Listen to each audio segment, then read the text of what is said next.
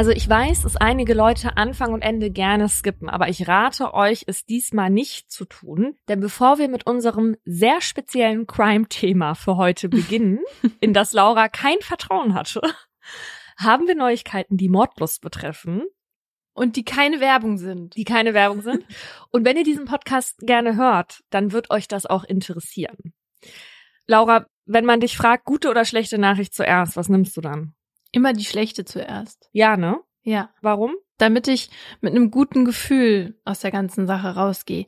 Na, und ich hätte auch immer Sorge, dass die schlechte Nachricht die gute dann so einschränkt, dass ich, wenn ich erst die gute höre, dann freue ich mich zu sehr über etwas, was dann halt nachher geschmälert wird von der Information, die noch kommt. Ja. Okay, also dann die schlechte zuerst. Die schlechte ist, dass Paulina und ich Reise in den Tod nicht mehr weitermachen werden. Genau, das ist unser Podcast auf Podimo.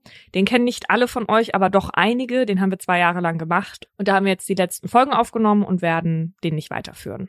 Dafür. Dafür, und das ist die gute Nachricht, ist, dass Darauf habt ihr so lange gewartet, Leute. Das muss hier richtig angekündigt werden. Vielleicht auch mit einem Jingle oder mit so einem Ja. langsamen Aufbau, so ein richtig spannendes äh, Musikelement jetzt. Denn Mordlust wird Keiner kann es sich jetzt denken, nach dem, was wir gerade gesagt haben. Also Dramaturgie können wir eigentlich, aber jetzt gerade können wir darauf nicht zurückgreifen. Dafür sind wir zu aufgeregt. Naja, also Mordlust wird ab nächstem Jahr wöchentlich erscheinen. Genau, aber nicht mit diesen Mammutfolgen, die wir jetzt gerade alle zwei Wochen rausbringen. Das schaffen wir von der Vorbereitung her nicht. Wir hatten ja dieses Jahr einmal diesen Testlauf mit zwei Einzelfolgen. Da hatte Laura einen Fall erzählt und ich dann die nächste Woche einen anderen Fall. Und da haben wir gemerkt, das ist so gar nicht unser Bier. Nee. Also war gut, dass wir den Testlauf gemacht haben. Und deswegen greifen wir auf ein schon bewährtes Konzept zurück. Laura und ich erzählen nämlich einen Fall gemeinsam. Das haben wir in der Hanau-Folge gemacht und auch bei der Costa Concordia. Also wird so sein, alle zwei Wochen im selben Rhythmus wie jetzt die normalen Folgen mit Oberthema. Und in den Wochen, wo wir normalerweise keine Folge rausbringen würden, erzählen wir gemeinsam einen Fall. Und wir wissen, dass sich da viele drüber freuen werden, weil das auch schon immer mal wieder an uns herangetragen wurde. Aber wir freuen uns auch wirklich sehr darüber, weil wir jetzt unsere ganze Kraft und unsere ganze Zeit eben in unser Mordlust-Baby stecken können. Naja, und weil das für uns auch nochmal wieder eine Änderung bedeutet. Ne? Also nach fünf Jahren hat man dann auch mal Lust, Sachen mal wieder ein bisschen anders zu machen und so neue Impulse reinzubringen. Und wir sind da schon in der Vorbereitung und das gefällt uns bisher ganz gut. Und auch deswegen, weil wir dann jetzt durch diese Off-Woche, die wir jetzt bespielen, ein Gefäß haben, in dem wir auch mal neue Sachen ausprobieren können, Fälle behandeln können, die nicht zu einem Oberthema so richtig passen, die aber schon ewig lang auf unserer Liste stehen. Ja, und vielleicht auch halt so Mammutfälle, ne? Also Ja. die auch schwer sind, irgendwie in 15 bis 20 Minuten zu erzählen. Das ist dann auch immer ein bisschen schade, wenn man so große Fälle dann so abcutten muss. Ja. Genau, also so geht's nächstes Jahr weiter, aber jetzt kommt erstmal das für dieses Jahr letzte Oberthema, auf das sich Laura schon die ganze Zeit gefreut hat. Mhm. Und damit herzlich willkommen zu Mordlust, einem Podcast der Partner in Crime. Wir reden hier über wahre Verbrechen und ihre Hintergründe. Mein Name ist Paulina Kraser. Und ich bin Laura Wohlers.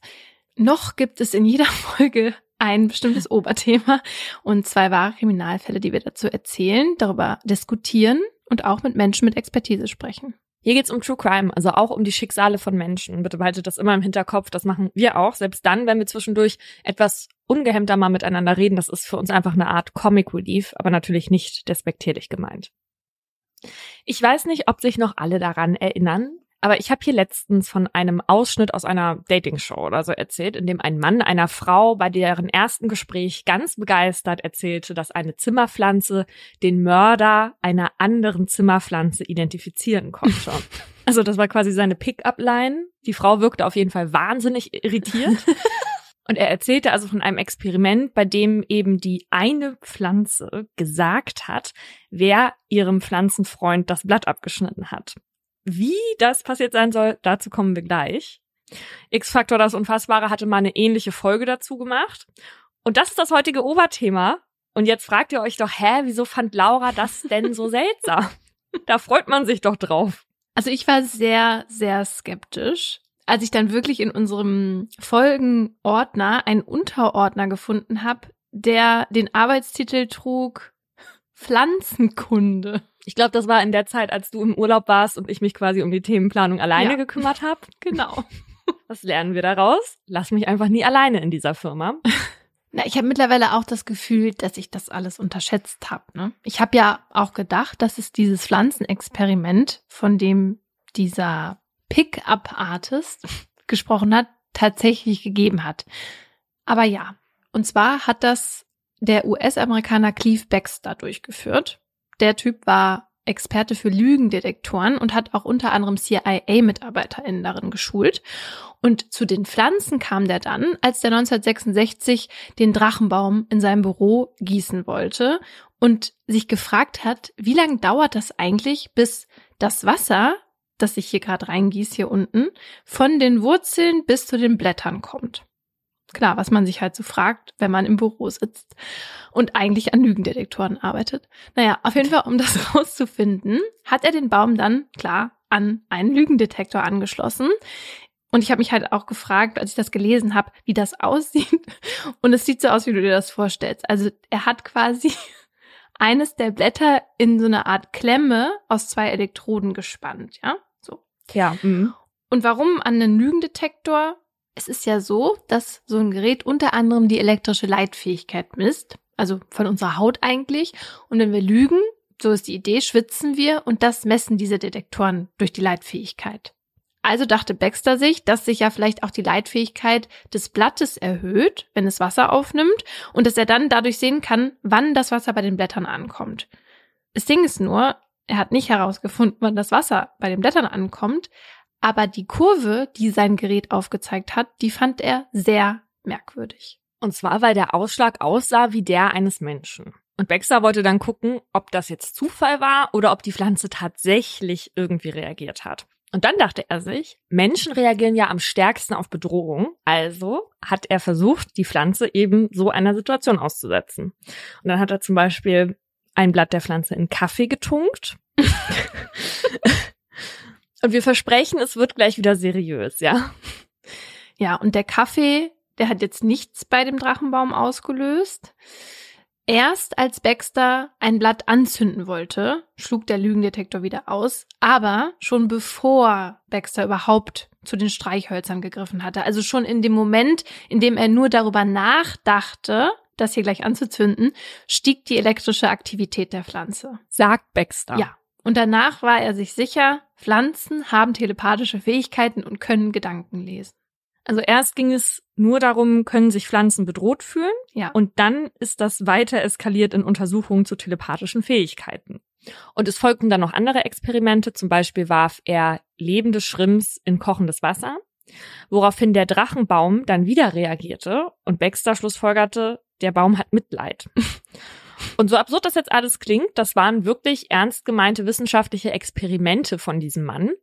Und später schlossen seine Mitarbeitenden und er dann auch noch Salate, Zwiebeln, Orangen und Bananen an Lügendetektoren an. Und das erinnert mich doch sehr stark an diese Reportage, die ich mal über diese Bioresonanzscanner gemacht habe, wo man angeblich ermitteln kann, ob man Vitamin C-Mangel hat beispielsweise oder so. War das das von bei dieser Heilpraktikerin? Oder nein? Also ich war auch bei einer Heilpraktikerin, ich war aber auch in Apotheken, also ah, ja. bei verschiedenen Einrichtungen, die das angeboten haben. Und ich habe mich dann mit so einem Experten hingesetzt, der halt diese Teile auseinandergenommen hat und der hat dann mit mir auch eine Kartoffel an diese Ach, an dieses Bioresonanzmessgerät angeschlossen und hat dann da auch einen erheblichen Vitamin D-Mangel festgestellt. Klar. ja, aber es gab dann eben auch ein Experiment, in dem es darum ging, zu gucken, ob Pflanzen auch ein Gedächtnis haben. Und dafür wollte Baxter dann eben mit Hilfe einer Pflanze den Mörder, in Anführungszeichen, einer anderen Pflanze identifizieren. Und dazu ließ er sechs Personen nacheinander in einen Raum gehen, in dem zwei Zimmerpflanzen standen. Und eine von diesen Personen tötete dann eine der Pflanzen, indem sie sie mit den Wurzeln ausriss und auf ihr herumtrampelte, während die andere Pflanze direkt daneben stand und quasi alles mit ansehen musste, ja. Grausam. Das ist wirklich ein, ja, Folter hier. Und diese Pflanze, die halt daneben stand, die war dann ja quasi die einzige Zeugin der Tat. Und die schloss Baxter dann auch an einen Lügendetektor an und präsentierte dann der Reihe nach die sechs Verdächtigen. Und jetzt kommt's. Auf fünf der Personen reagierte die Pflanze überhaupt nicht, aber jedes Mal, wenn sich der Mörder näherte, schlug der Detektor wie wild aus. Sagt Baxter. Naja, und er ist dann also zu dem Schluss gekommen, dass Pflanzen eine Art Gedächtnis haben und Menschen wiedererkennen können, die halt irgendeine schlimme Tat begangen haben. Die ganze Sache hat natürlich, wie ihr es schon ahnt, einen Haken, weil viele von Baxters Thesen und Experimenten in den darauffolgenden Jahren von anderen WissenschaftlerInnen wiederholt wurden und siehe da, niemand konnte diese Ergebnisse bestätigen. Ist auch kein Wunder. Später kam raus, Baxter hatte nicht sauber gearbeitet, zu wenig Kontrollexperimente durchgeführt und offenbar auch viele dieser Ergebnisse einfach so gedeutet, wie es ihm in den Kram gepasst hat. Mal ganz abgesehen davon, dass Lügendetektoren an sich ja schon sehr umstritten sind und deshalb sind sie hier in Deutschland in Ermittlungsverfahren und als Beweismittel vor Gericht ja auch nicht zugelassen. Ja, und heute sind sich die meisten WissenschaftlerInnen auch einig, dass Pflanzen zwar zum Beispiel auf Verletzungen reagieren und sogar auch aus dem, was sie wahrnehmen, in gewisser Weise lernen und sich halt an die Umwelt anpassen können. Stichwort Evolution.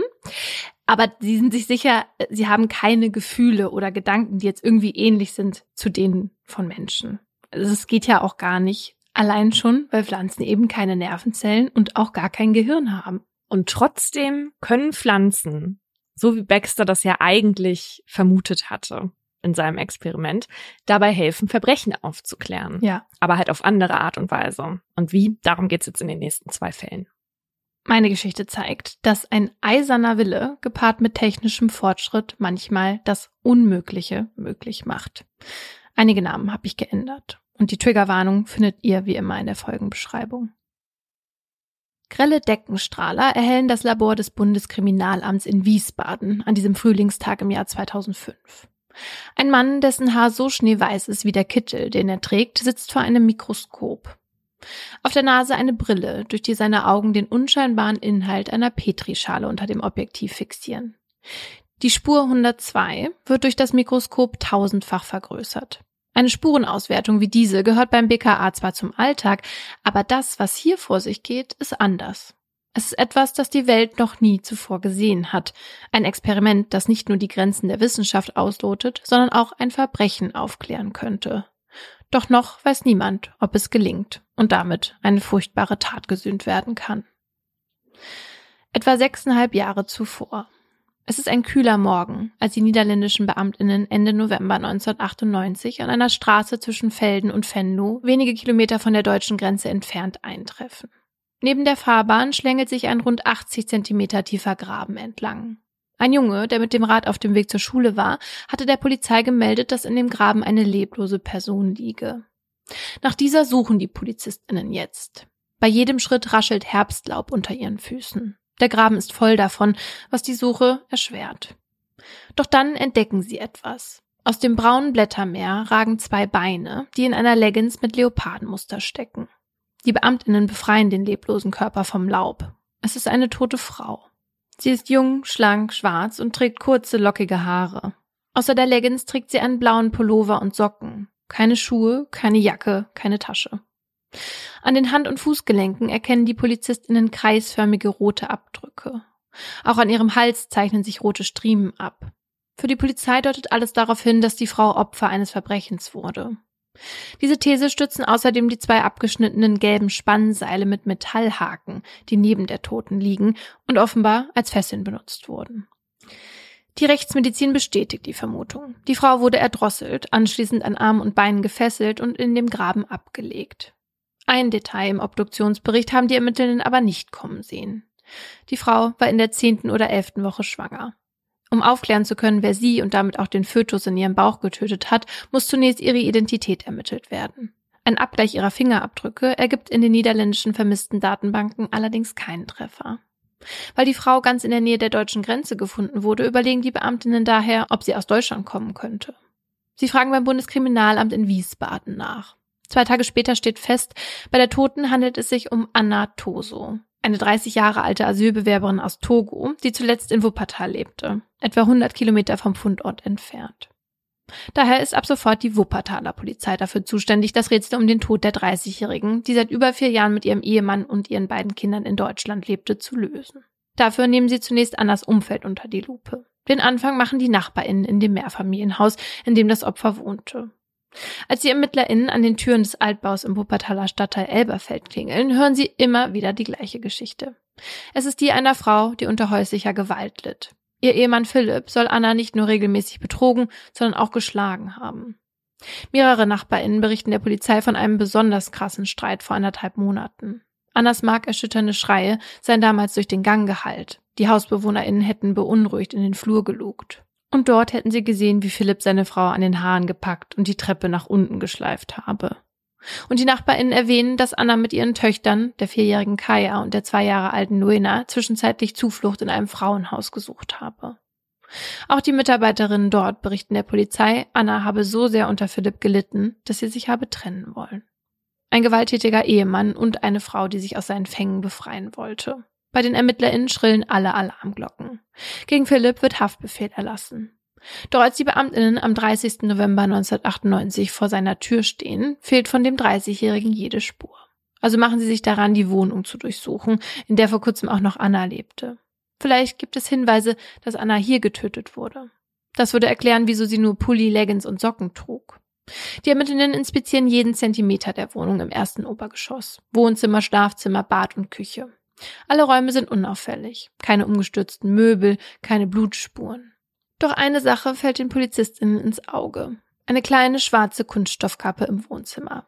Sie passt auf die Spannseile, die neben Annas Leiche gefunden wurden. Ein erstes Indiz dafür, dass Anna hier gefesselt wurde. Weitere Erkenntnisse bleiben aber aus.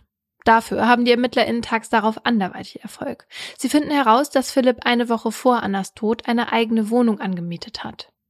Bei der Überprüfung treffen sie den 30-Jährigen auch an und nehmen ihn mit aufs Präsidium. Im Vernehmungsraum beteuert der großgewachsene Mann mit den kurzgeschorenen Haaren und der bulligen Statur, seine Frau aus tiefstem Herzen geliebt zu haben. Vehement betont er, nicht für Annas Tod verantwortlich zu sein.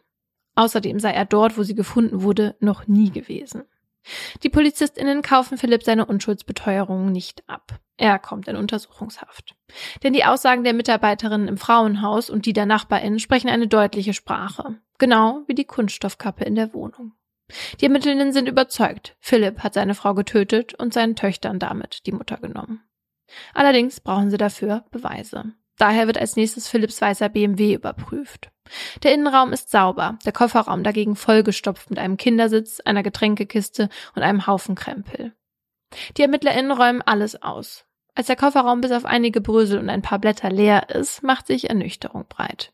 Keine heiße Spur. Doch dann bleibt ihr Blick an den drei Laubblättern hängen. Das eine ist nur ein Teil eines Blattes, das sie nicht zuordnen können. Im anderen erkennen sie ein Birkenblatt, beim dritten tippen sie auf Stieleiche. Birke und Stieleiche, da klingelt etwas. Solche Bäume standen auch an dem Graben, in dem Annas Leiche gefunden wurde. Die niederländischen Kolleginnen hatten damals einige Blätter, die an der Leiche hafteten, gesichert. Könnten die vom selben Baum wie die Blätter in Philipps Kofferraum sein? Das wäre der Beweis dafür, dass seine Behauptung, nicht am Leichenfundort gewesen zu sein, eine Lüge war. Die Beamtinnen schicken die Blätter also einer Biologin. Die bestätigt kurz darauf, sowohl die Blätter von der Leiche als auch die aus dem Kofferraum sind tatsächlich von Stieleichen und Birken. Aber weil diese Baumarten so verbreitet sind, lässt sich nicht sagen, ob die Blätter wirklich vom Fundort stammen. Die Information bringt nicht den erhofften Durchbruch. Es ist wieder nur ein Indiz, das auf Philipp als Täter hindeutet, ihn aber nicht endgültig überführen wird. Dabei sind die Ermittlenden von seiner Schuld mittlerweile fest überzeugt. Philipp hat ein Motiv und andere Verdächtige gibt es nicht. Umso mehr Hoffnung setzen die ErmittlerInnen auf zwei DNA-Tests. Denn jetzt wird klar, unter zwei von Annas Fingernägeln und an den gelben Spannseilen, die neben der Leiche sichergestellt wurden, haftete DNA. Wenn die von Philipp stammt, hätten die Beamtinnen endlich etwas Handfestes gegen ihn in der Hand. Und tatsächlich, die Tests ergeben, dass sowohl die DNA an den Seilen als auch die unter Annas Nägeln eindeutig ihrem Ehemann zugeordnet werden kann. Ein starkes Indiz dafür, dass es vor Annas Tod zu einer körperlichen Auseinandersetzung zwischen den beiden gekommen sein muss. Jetzt gibt es endlich genug Anhaltspunkte, um Anklage gegen Philipp zu erheben.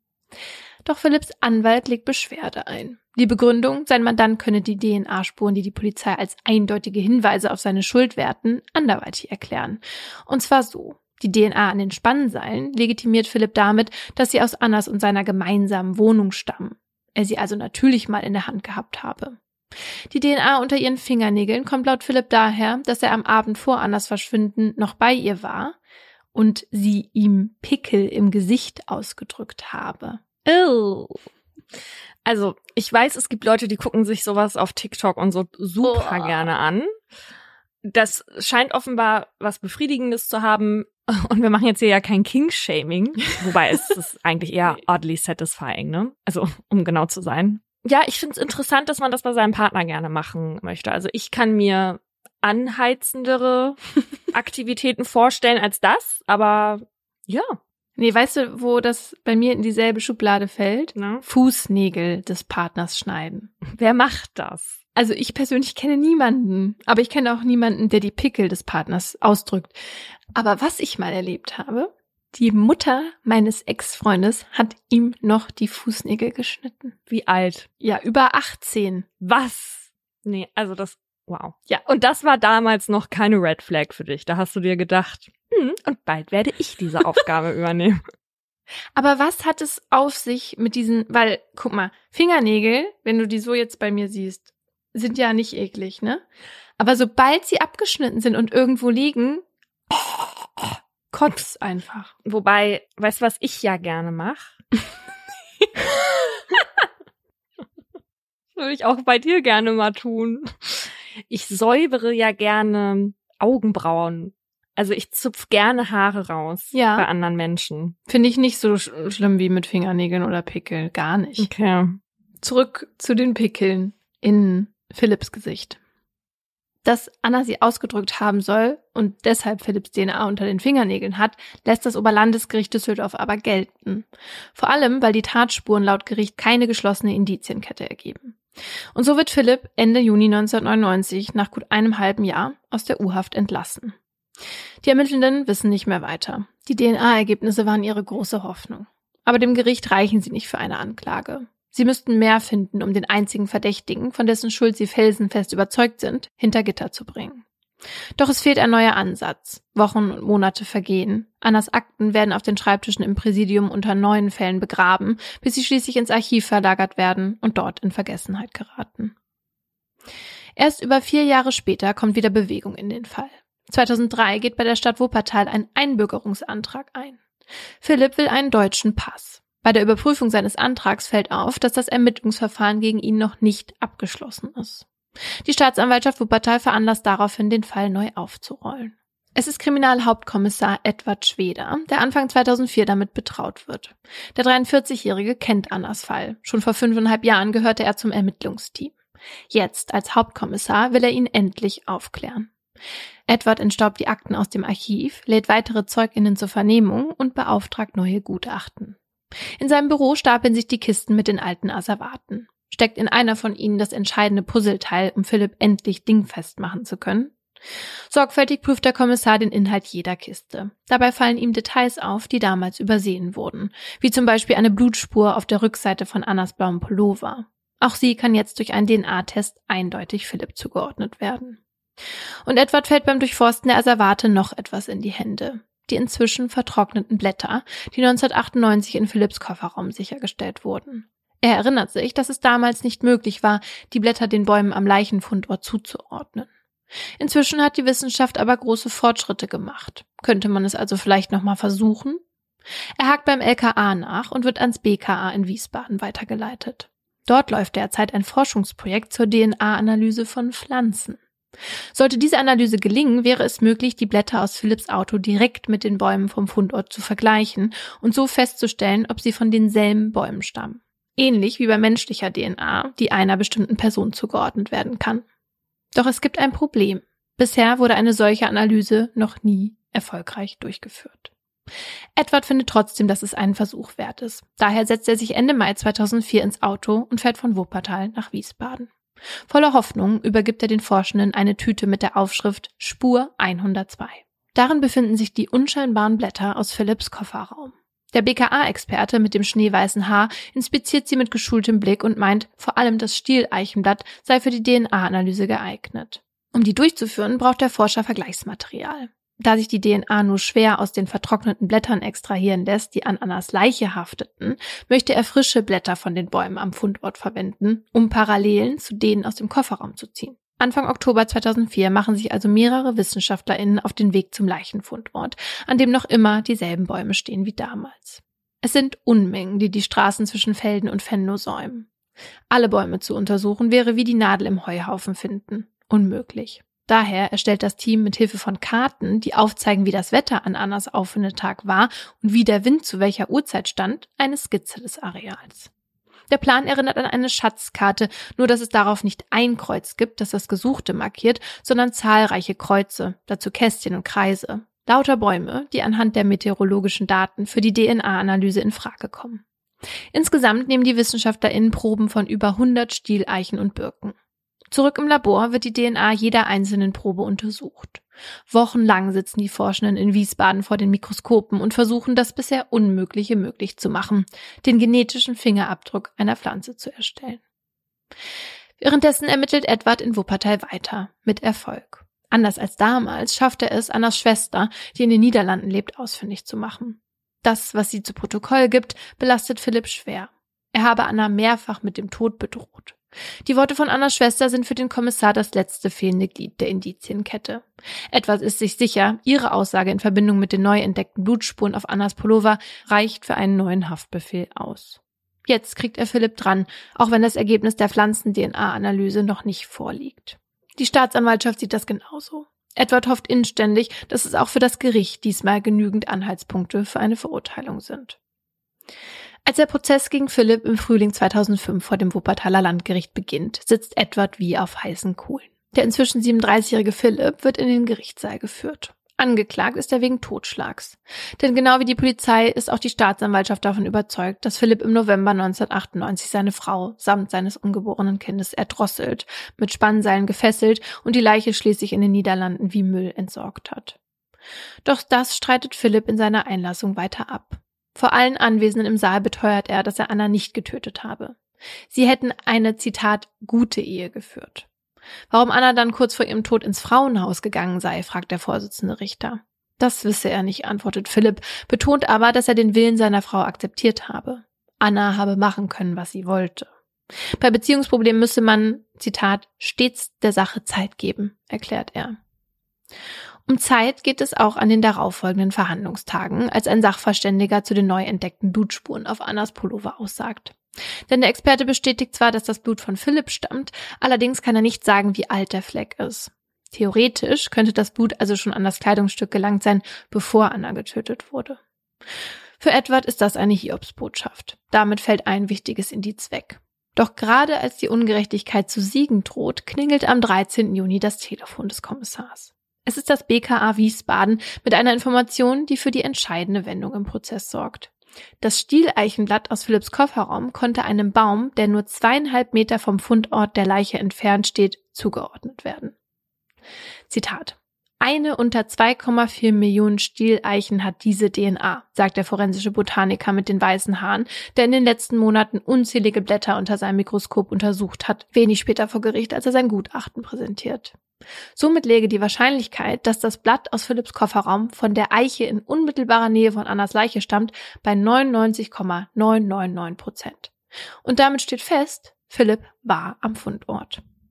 Es ist das allererste Mal überhaupt in der Geschichte der Wissenschaft, dass die DNA einer Pflanze einen Täter überführt.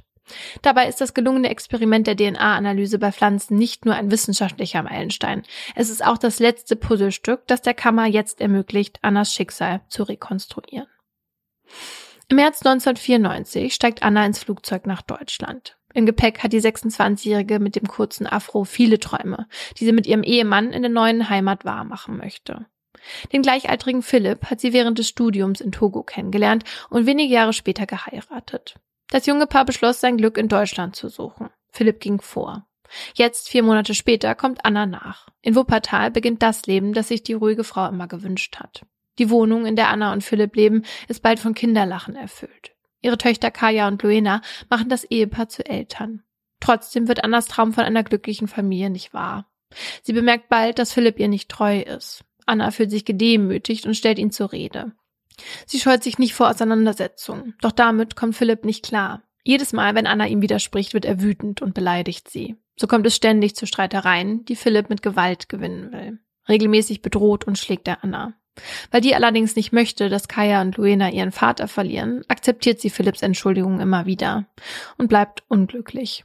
Ohne Freundinnen oder Familie in Deutschland fühlt sie sich einsam. Ihr einziger Bezugspunkt sind Philipps Eltern, die kurz nach ihr nach Wuppertal gekommen sind.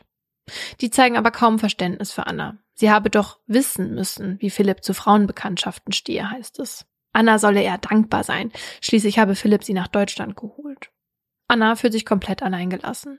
Sie zieht sich zurück, ist nur noch zu Hause, wo sie sich um die Mädchen und den Haushalt kümmert.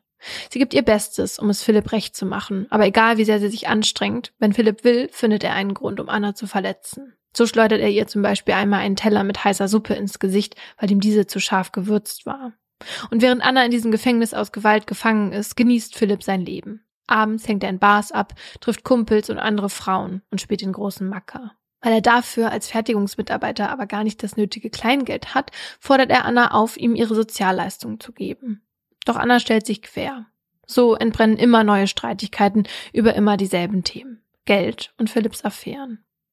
So auch am 17. Oktober 1998. Anna hat erfahren, dass Philipp ihr erneut untreu war. Im Vorjahr war er ohne sie in ihrer gemeinsamen Heimat Togo und hat dort mit einer anderen Frau ein Kind gezeugt, dem er jetzt monatlich 100 Mark schickt. Dass Philipp sie wieder betrogen hat, verletzt Anna. Und sie sieht es nicht ein, dass er ein uneheliches Kind finanziert, wo doch das Geld für Kaya und Duena schon knapp ist. Also fliegen zu Hause wieder mal die Fetzen. Anna schreit Philipp an, so laut, dass die NachbarInnen es hören. Er schreit zurück, bevor er sich in seiner ganzen Größe vor ihr aufbaut und zu mehreren Schlägen ausholt. Einer trifft Annas rechtes Ohr. Ihr Trommelfell platzt. Verzweifelt rennt sie zum Festnetztelefon, um die Polizei zu rufen. Doch Philipp reißt die Telefonschnur aus der Wand. Panik steigt in Anna hoch. Aber sie hat keine Chance. Sie spürt, wie Philipp sie packt und zu Boden drückt, bevor er sie an den Haaren die Treppe hinunterschleift. Tränen fließen über Annas rotgeschwollene Wangen. Lautlos tropfen sie auf den Boden, wo all die Träume, die sie damals nach Deutschland mitgebracht hat, in Scherben liegen. Nach diesem Vorfall hat Anna endgültig genug. Sie will die Scheidung und verständigt die Polizei. Jetzt gilt es, ihre Kinder und sich selbst zu schützen. Vor allem seit sie vergangene Woche bei einem Besuch ihrer Frauenärztin erfahren hat, dass sie wieder schwanger ist. Das hat sie Philipp nicht erzählt. Genauso wenig, wie dass sie ausziehen will. Nicht auszudenken, was passiert, wenn er davon erfährt. Während Philipp bei der Arbeit ist, packt Anna also heimlich ihre Sachen und geht mit der vierjährigen Kaya und der zwei Jahre alten Luina in ein Frauenhaus. Dort fühlt sie sich zum ersten Mal seit Jahren sicher. Doch während es Anna mit jedem Tag besser geht, macht ihren Töchtern die ungewohnte Umgebung zu schaffen. Nach knapp einem Monat im Frauenhaus setzen bei Anna Zwischenblutungen ein. Ein potenzielles Zeichen für Komplikationen in der Schwangerschaft. Die Ärztinnen meinen, sie müsse sich schonen. Ihr Körper brauche Kraft für das kleine Wesen in ihr. Doch das geht nicht. Weil im Frauenhaus Renovierungsarbeiten anstehen, muss Anna in eine andere Einrichtung umziehen. Das will sie ihren Töchtern aber nicht zumuten. Also beschließt sie Mitte November mit den Kindern zu ihren Schwiegereltern zu ziehen. Denn trotz ihrer angespannten Beziehung ist sie sich sicher, dass Kaya und Luena bei Oma und Opa gut aufgehoben sind. Bei ihrer Ankunft erzählt Anna, was vorgefallen ist und auch, dass sie und Philipp noch ein Baby bekommen. Ihre Schwiegereltern teilen ihrem Sohn die Neuigkeiten mit. Kurz darauf kreuzt der bei seinen Eltern auf und entschuldigt sich bei Anna.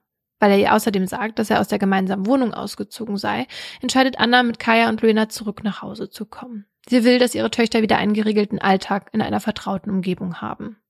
Die Angst vor Philipp, die mit dieser Entscheidung in ihr aufkeimt, verdrängt sie. Anna ist zwei Tage wieder zu Hause, als Philipp am Nachmittag des 22. November im Türrahmen steht, um wie vereinbart Kaya und Luina abzuholen. Anna will ihren Kindern den Kontakt zu ihrem Vater nicht verbieten. Und das scheint die richtige Entscheidung zu sein, denn am Abend bringt Philipp die Mädchen wie abgemacht wieder zurück. Anna ist erleichtert. Sie ahnt nicht, dass das die Ruhe vor dem Sturm ist. Nur wenige Stunden später steht Philipp nämlich wieder vor Anna, um nochmal über die Trennung zu reden. Doch für Anna gibt es nichts mehr zu besprechen. Sie will die Scheidung. Punkt. Philipp wird wütend. Es kommt wieder einmal zum Streit. Und diesmal artet er aus. Anna spürt plötzlich eine Schlinge um ihren Hals, die ihr die Luft abschnürt. Sie versucht sich zu wehren, aber sie hat keine Chance gegen den viel größeren und stärkeren Philipp. Er überwältigt sie und drückt sie mit dem Bauch voran zu Boden. Verzweifelt dringt sie um Luft. Ein qualvoller Kampf beginnt, nicht nur um ihr eigenes Leben, sondern auch um das des Babys in ihrem Bauch. Aber Philipp zieht weiter zu, so lange, bis die zwei Herzen in Annas Körper aufhören zu schlagen. Beim Anblick seiner leblosen Frau erschrickt Philipp, aber nicht, weil er sie getötet hat, sondern weil er fürchtet, dass der Verdacht schnell auf ihn fällt. Also beschließt er, Annas Leiche zu entsorgen. Um sie leichter transportieren zu können, fesselt er ihre Hand- und Fußgelenke mit Spannenseilen, die er in der Wohnung findet. Dann schleppt er sie am Abend durchs Treppenhaus, verfrachtet sie in seinen BMW und fährt drauf los. Irgendwann kommt ihm Annas Schwester in den Sinn, die in den Niederlanden wohnt. Er überlegt, wenn er Annas Leiche in ihrer Nähe ablegen würde, würde es vielleicht so aussehen, als sei seine Ehefrau auf dem Weg zu ihrer Schwester gewesen. und er wäre fein raus. Also steuert Philipp seinen Wagen Richtung Grenze. Gegen ein Uhr nachts kommt er an eine Straße, die durch ein Waldstück zwischen Felden und Venlo führt. Hier hält er an. Die Dunkelheit legt sich wie ein schützender Mantel um ihn. Keine Menschenseele ist in Sicht, als Philipp Annas Körper aus seinem Wagen hebt und ihn in einen Graben voller Laub neben der Straße wirft. Die Mühe, ihn zu vergraben, erspart er sich. Er zerschneidet nur eilig die Fesseln aus Spannenseilen und nimmt sie mit, um keine Spuren zu hinterlassen. Dass er zwei Teile übersieht, merkt er nicht. Und auch nicht, dass der Novemberwind ein Eichenblatt in seinen Kofferraum weht, das ihn Jahre später überführen wird. Philipp setzt sich hinter Steuer, fährt die etwa 100 Kilometer nach Hause und erscheint pünktlich um 6 Uhr bei der Arbeit, als wäre nichts gewesen. Das ist der Tatablauf, der für das Gericht feststeht. Alle Details, gerade die Einzelheiten in der Wohnung, kann die Kammer nicht rekonstruieren. Doch die sind für das Urteil, das am 1. März 2006 fällt, unerheblich. Philipp tötete Anna, weil sie ihn verlassen wollte. Daher wird er wegen Totschlags in Tateinheit mit Schwangerschaftsabbruch zu acht Jahren Haft verurteilt. Obwohl es keine eindeutigen Beweise gibt, sind wir von der Täterschaft des Angeklagten fest überzeugt, verkündet der Richter in seiner schwarzen Robe. Von dem Urteilsspruch ist Kriminalhauptkommissar Edward Schweder noch heute, 17 Jahre später, bitter enttäuscht. Acht Jahre dafür, dass ein Mann seine schwangere Frau brutal erdrosselt, den Tod seines ungeborenen Kindes in Kauf genommen und seinen beiden Töchtern die Mutter geraubt hat. Und zwar nur, weil er es nicht ertragen konnte, dass sie ihn verlässt. Für Edward ist Annas Fall ein klassischer Femizid. Daher hätte Philipp seiner Meinung nach nicht wegen Totschlags, sondern wegen Mordes aus niedrigen Beweggründen verurteilt werden sollen. Aber Edward ist auch erleichtert, dass Philipp nach acht Jahren überhaupt zur Rechenschaft gezogen wurde. Und das, weil es am Ende einem Team von WissenschaftlerInnen gelungen war, aus einem Eichenblatt den Fingerabdruck einer Pflanze zu erstellen. Der unscheinbaren Spur 102. Also warte nochmal der hat acht Jahre gebraucht, um ihn zu überführen. Ja. Und acht Jahre hat er aber auch für den Totschlag bekommen. Genau. Mhm. Und 2006 fiel das Urteil, ja? Yes. Okay. Also bin ich total bei ihm, dass ich das Strafmaß auch wirklich sehr gering, ja. vor allem für Totschlag in Tateinheit mit diesem Schwangerschaftsabbruch finde. Ach so, dazu noch vielleicht eine kurze Sache. Das Gericht hatte ein Jahr abgezogen. Sie wollten eigentlich neun Jahre geben, haben aber dann nur acht Jahre gegeben. Und zwar mit der Begründung, dass die Ermittlungen so lange gedauert haben. Also er hat noch mal weniger bekommen, als sie eigentlich geben wollten. Mhm. Das ist natürlich für alle denkbar ungünstig, wenn die Ermittlungsarbeiten so lang dauern. Ne? Also ich meine, vor allem sollte jemand Unschuldiges in Untersuchungshaft sitzen. Ja. Also wie gesagt, ich, ich finde es auch sehr wenig. Ich habe natürlich die Hoffnung, dass das Urteil heute anders ausfallen würde, weil wir ja wissen, dass Femizide mittlerweile eben auch unter das Mordmerkmal der niedrigen Beweggründe Ja. fallen können, wenn sich eben ein Mann in seiner Ehre gekränkt fühlt und durch die Tötung wieder diese Kontrolle über die Frau erlangen möchte. In diesem Fall muss man sagen, kann man ja leider froh sein, dass er überhaupt verurteilt wurde Ja. und die sich da so reingefuchst haben in dieses Eichenblatt. Ja. Und ich meine, gerade wenn es das erste Mal war, dass sowas als Beweis vor Gericht zugelassen wurde und damit jemand überführt wurde, dann hätte es ja auch gut sein können, dass das Gericht das nicht anerkennt. Ja, was ich auch an diesem Fall wieder so interessant finde, ist, dass er zeigt, was möglich sein kann, sozusagen, was man vielleicht zum Zeitpunkt des Falles noch nicht vermutet hätte.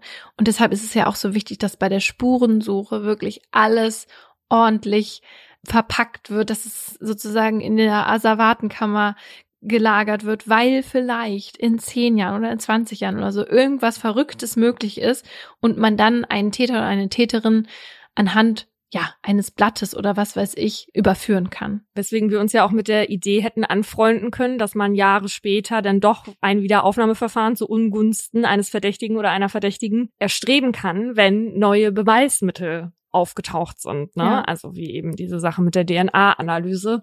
Wir hatten hier neulich über den Fall von Friederike von Müllmann gesprochen. Ja, und deswegen war es ja vielleicht auch ganz gut, dass hier in dem Fall am Anfang gesagt wurde, ja, ja, nee, reicht ja alles gar nicht. Wir machen jetzt hier noch keinen Prozess, weil vielleicht wäre der dann äh, mit einem Freispruch davon gekommen und dann hätte dieses Natürlich. Blatt am Ende eben gar nichts gebracht. Natürlich, Ja. ja. Ich habe ja auch bei meinen Dokus für ZDF Info, da gab es auch einen Fall, den haben wir eher so am Rande erzählt, wo uns die Ermittlerin auch gesagt hat, also wir sind ziemlich sicher, dass wir wissen, wer es ist, aber wir wagen nicht den Prozess jetzt anzustreben, weil es vermutlich nicht in einem Schuldspruch enden würde. Mal abgesehen davon, dass das ja auch eine Voraussetzung dafür ist, aber ist die Gefahr dann auch einfach zu hoch, dass das am Ende dann in einem Freispruch endet und dass man die Person dann deswegen nicht nochmal strafverfolgen kann. Ja. War es ja jetzt in meinem Fall so, dass diese Pflanzen-DNA-Analyse weltweit zum ersten Mal erfolgreich durchgeführt wurde. Und es war auch das erste Mal, dass dadurch ein Täter überführt werden konnte. Seit 2005, also seit Philips Prozess, ist aber viel passiert und natürlich hat sich auch die pflanzliche DNA-Analyse weiterentwickelt. Damals wurde das Experiment ja noch anhand von Blättern durchgeführt. Heute kann man aber zum Beispiel einen pflanzlichen Fingerabdruck auch aus Samen, Nadeln, Blüten oder anderen pflanzlichen Überresten erstellen. 2019 gab es in Baden-Württemberg zum Beispiel einen Fall, bei dem ein Verkehrsunfall durch die DNA-Analyse eines Ahornsamens geklärt werden konnte. Und zwar war das da so, dass sich eine Eisplatte vom Dach eines LKW gelöst hat, runtergerutscht ist und dann in die Windschutzscheibe eines entgegenkommenden Autos geknallt ist und die Person darin schwer verletzt hat. Anstatt anzuhalten, fuhr der LKW-Fahrer einfach weiter, wobei ich dazu sagen muss, dass ich jetzt nicht herausfinden konnte, ob er das wirklich sicher mitbekommen hat, dass diese Eisplatte den anderen getroffen hat, ja. Aber die Ermittelnden konnten jedenfalls damals dank einiger Zeuginnen-Aussagen einen LKW aufspüren, der auf die Beschreibung passte und der auch noch immer Eisreste auf dem Dach hatte. Und in dem Eis fand die Polizei dann zwei Ahornsamen. Und so einen Samen konnte auch in der Eisplatte in dem Auto sichergestellt werden, das eben getroffen wurde. Aber Ahorn ist ja weit verbreitet. Durch die DNA-Analyse konnte man aber dann herausfinden, dass die drei Samen von ein und demselben Baum stammten. Also wahrscheinlich einem Baum, unter dem der LKW eine Zeit lang geparkt hatte. Und damit war der Mann überführt. Aber solche Analysen sind trotzdem heute noch sehr selten. Dr. Dorothee Ritzinger, Sachverständige für biologische Spuren am LKA Stuttgart, mit der wir in Vorbereitung auf diese Folge gesprochen haben, schätzt, dass deutschlandweit innerhalb von einem Jahr weniger als zehn pflanzliche DNA-Analysen im Zusammenhang mit Kriminalfällen stattfinden. Außer DNA-Analysen an Cannabis. Warum? Darauf komme ich gleich nochmal zurück. Aber generell passiert das eben wenig, weil pflanzliche Spuren zum einen an sich eine eher seltene Spurenart sind, weil natürlich nicht in jedem Kriminalfall jetzt Pflanzen die Ermittelnden irgendwie weiterbringen. Zum anderen stehen für die Polizei halt immer erstmal menschliche Spuren im Fokus, also wie menschliche DNA oder Fingerabdrücke, weil man damit natürlich einen unbekannten Täter oder eine unbekannte Täterin am ehesten zweifelsfrei identifizieren kann. Aber DNA-Analysen an Cannabis gibt es laut Frau Dr. Ritzinger allein im LKA Stuttgart etwa 30 pro Jahr. Denn im Fall von Cannabis haben sich die forensischen BotanikerInnen einen eigentlichen Nachteil der pflanzlichen DNA-Analyse zum Vorteil gemacht. Pflanzen, die durch Stecklinge gezüchtet werden, also indem ein Stück einer Mutterpflanze abgeschnitten und in die Erde gesteckt wird, können nämlich bis heute nicht mit einer DNA-Analyse untersucht werden. Beziehungsweise bringt das in so einem Fall nichts, weil sich die Stecklingspflanzen genetisch ja nicht voneinander unterscheiden, weil die alle von derselben Mutterpflanze abstammen. Eine Pflanze, die aber sehr gerne mit Hilfe von Stecklingen angebaut wird, ist eben Cannabis. Das bedeutet, wenn die Polizei jemanden festnimmt, der illegalerweise Cannabis bei sich hat, können sie mit Hilfe von Pflanzen-DNA-Analysen den Weg zurückverfolgen. Vorausgesetzt natürlich, die Plantage ist bereits bei der Polizei bekannt.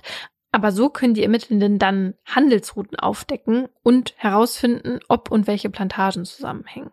Naja, also ich hoffe, dass damit nicht zu viele Ressourcen verschwendet werden und ab nächstes Jahr ist es dann ja vermutlich noch weniger interessant.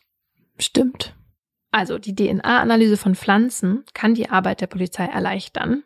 Verbrechen jetzt nur anhand von Pflanzenspuren zu klären, ist schwierig, aber die können eben helfen, Zusammenhänge aufzudecken und Indizienketten zu vervollständigen, so wie das ja jetzt in meinem Fall auch war. Ein Zusammenhang, den Pflanzen auch aufdecken können, ist, wie lange eine Leiche bereits an einem bestimmten Ort liegt. In einem Sternartikel erklärt der britische Botaniker Mark Spencer dazu, dass sich die ExpertInnen dazu das Alter, die Position, die Anzahl und das Wachstum der Pflanzen anschauen, die unter und um die Leiche herum bzw. durch sie hindurch gewachsen sind. Und von einem Fall, bei dem ein japanischer Staudenknöterich den entscheidenden Hinweis geliefert hat, erzählt der Mark Spencer auch in diesem Artikel. Und zwar ging es dabei um einen Mann, dessen Leiche im Winter an einem Bahndamm entdeckt wurde. Diese Leiche war stark verwest und lag auf dem Rücken und eng um ihn herum waren halt ganz viele Sträucher und Brennnesseln. Als Spencer sich diese dann genauer ansah, konnte er aber keine abgeknickten Äste oder plattgetrampelten Stellen feststellen. Das heißt, es gab erstmal nicht unbedingt einen Hinweis auf einen Kampf oder so.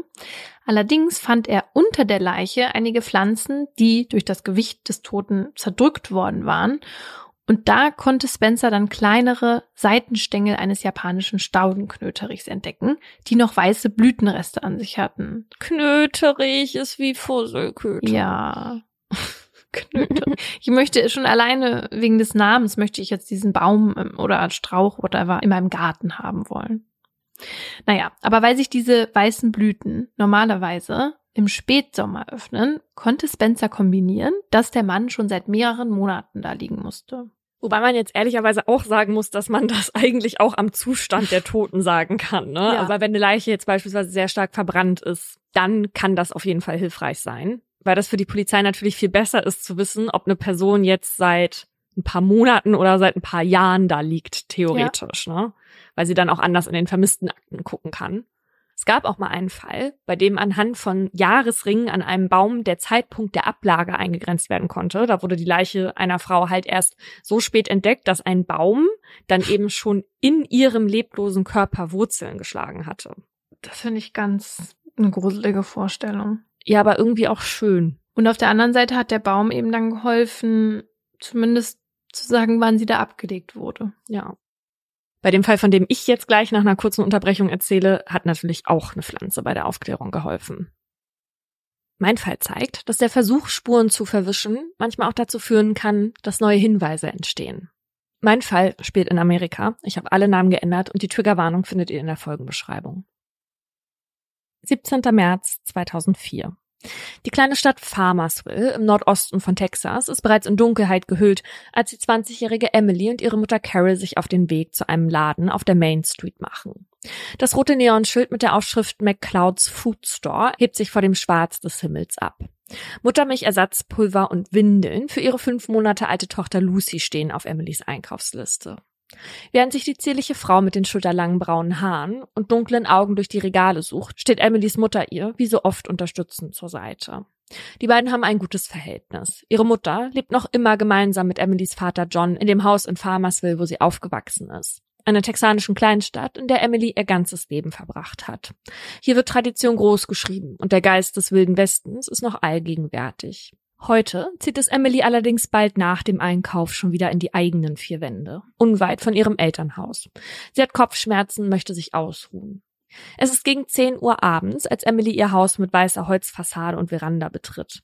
Seit Emily sich kürzlich von ihrem Ehemann Ryan getrennt hat, leben sie und Lucy hier allein. Die Kleine ist Emily wie aus dem Gesicht geschnitten. Emily ist eine hingebungsvolle Mutter. Familie bedeutet ihr alles. Deswegen liebt sie auch alle Feste, bei denen die gesamte Familie zusammenkommt. Ihr Lieblingsfamilienfest ist Weihnachten. Deshalb tönt bei Emily, auch wenn, so wie gerade, gar nicht Winter ist, Weihnachtsmusik aus dem CD-Player in Dauerschleife. Doch heute ist der 20-Jährigen nicht mehr danach. Vielleicht noch ein wenig Fernsehen dann will sie ab ins Bett.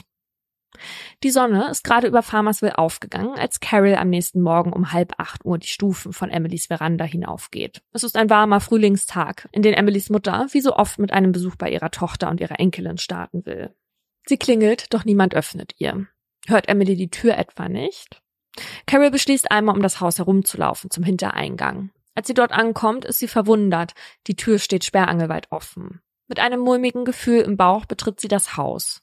Ein Gefühl, das sich verstärkt, als sie sieht, dass auf dem Boden zwischen Küche und Schlafzimmer ein Kissen liegt, offenbar achtlos auf den Boden geworfen. Vorsichtig bahnt sich Carol ihren Weg in das Schlafzimmer ihrer Tochter. Kaum hat sie jedoch einen Schritt über die Schwelle gesetzt, rutscht ihr ihr Herz in die Hose. Das Schlafzimmer ist ein einziges Durcheinander. Papiere liegen überall auf dem Boden verstreut, der Nachttisch ist verschoben, die Matratze vom Bett ist verrutscht, das Kopfteil nach vorne gekippt und der Fernseher läuft. Doch das Schlimmste, auf dem Bett liegt die kleine Lucy, Mutterseelen allein und offenbar unterkühlt. Von Emily fehlt jede Spur. Angst steigt in Carol auf. Sie weiß, dass Emily ihre Tochter Lucy unter keinen Umständen einfach so allein zurücklassen würde. Emily, dringt Carols panische Stimme durch das Haus, während sie in jedes Zimmer hastet, in der Hoffnung, ihre Tochter doch noch aufzufinden. Doch nichts. Sie schaut sogar in den Kleiderschränken nach. Als sie wieder zurück ins Schlafzimmer kehrt, sticht ihr ein Dokument, das auf dem Fußboden liegt, ins Auge. Es ist Emilys Antrag auf Scheidung. In einer Ecke ist der Teil eines Schuhabdrucks zu sehen. Jemand muss darauf getreten sein. Beunruhigt ruft sie ihren noch Schwiegersohn Ryan an, um ihn zu fragen, ob er etwas von Emily gehört habe. Doch der ist kurz angebunden und mit Carol ab. Zu viel Arbeit. Mit Baby Lucy unterm Arm ruft Carol ihren Mann John an. Auch der hat ein schlechtes Gefühl und verständigt sofort die Polizei. Es dauert nicht lange, bis die Beamtinnen die Türen der Nachbarschaft abklopfen, um nach Hinweisen auf Emilys Verschwinden zu fragen. Doch niemand hat etwas Verdächtiges beobachtet. Eine riesige Suchaktion beginnt. 200 Freiwillige, darunter Nachbarinnen, Freundinnen und Bekannte von Emily sowie Polizistinnen und Feuerwehrleute durchkämmen die naheliegende Umgebung. Zu Fuß, zu Pferd und mit der Hilfe von Hunden drehen sie jeden noch so kleinen Stein um, während ein Helikopter aus der Luft versucht, sich einen Überblick zu verschaffen. Emilys Familie verteilt derweil Flugblätter, auf denen in fetten Buchstaben vermisst oder entführt Emily Heffernan steht. Darunter sind zwei Fotos von ihr zu sehen, auf denen sie einen roten Pullover trägt und schüchtern in die Kamera lächelt. Fünf Tage lang hält die Suche nach der 20-Jährigen an. Doch Emily bleibt verschwunden. Bis am 23. März, sechs Tage nachdem Emily als vermisst gemeldet wurde, im Farmers Villa Polizeirevier ein Anruf eingeht. Ein Wanderer hat an einem Bach in einer kleinen Stadt östlich von Farmersville eine Leiche entdeckt. Neuigkeiten, die das Schlimmste befürchten lassen. Um zu ergründen, ob es sich bei der Leiche tatsächlich um Emily handelt, stehen kurze Zeit später sieben Männer in weißen Schutzanzügen in einer verlassenen Einöde. Hier soll sich laut dem Anrufer die Leiche befinden. Das Terrain ist von wildem Gestrüpp überwuchert. Stück für Stück kämpfen sich die Beamtinnen durch das undurchdringliche Grün, räumen einen Ast nach dem anderen beiseite, bis sie auf das stoßen, was der Anrufer gesehen haben will. Es ist der leblose Körper einer Frau oder eher das, was davon übrig geblieben ist. Denn die Leiche ist stark verbrannt, ihre Haut an einigen Stellen schwarz verkohlt, von den Haaren ist kaum noch etwas zu erkennen. An dem Oberkörper der Frau kleben Fetzen verbrannter Kleidung. Unterhalb der Taille ist sie nackt. Sie liegt mit dem Gesicht nach unten. An ihrem Kopf machen sich bereits erste Insekten zu schaffen. Ein Zeichen dafür, dass der Leichnam schon seit mindestens zwei Tagen hier liegen muss. Von der Leiche ausgehend erstreckt sich eine Spur aus verkohlten Hautfetzen über den Boden. Mhm. Sie führt die Ermittelnden zu einem hohen Baum, der etwa 30 Meter vom Fundort entfernt steht. Unter dem Baum entdecken die Beamtinnen die Überreste einer Feuerstelle, in der sich ebenfalls Reste von Haut und Haarbüschel befinden. Könnte es also sein, dass die Frau hier verbrannt wurde? Nachdem sie Asche und Brennholz eingesammelt haben, übergeben sie die Leiche der Rechtsmedizin, um mehr herauszufinden. Der Zahnvergleich bestätigt die Vermutung der Polizei. Die Tote ist Emily Heffernan. Laut der Autopsie wurde sie erwürgt und erstochen, nachdem sie zuvor vergewaltigt wurde. Oh Gott. Eine Nachricht, die für Emilys Mutter Carol kaum zu ertragen ist. Wie soll sie ohne ihre einzige Tochter und Lucy ohne ihre Mutter weitermachen? Wie soll das Leben weitergehen? Tatsächlich ist es, nachdem sich die Nachricht von Emilys Tod verbreitet hat, in dem kleinen Ort Farmersville fast so, als würde die Welt kurz innehalten. Vor Emilys Haus türmt sich ein Berg aus Kuscheltieren auf.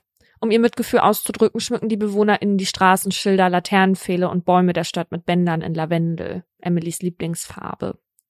Die Anteilnahme ist riesig. Auch zu Emilys Beerdigung ist fast ganz Farmersville da.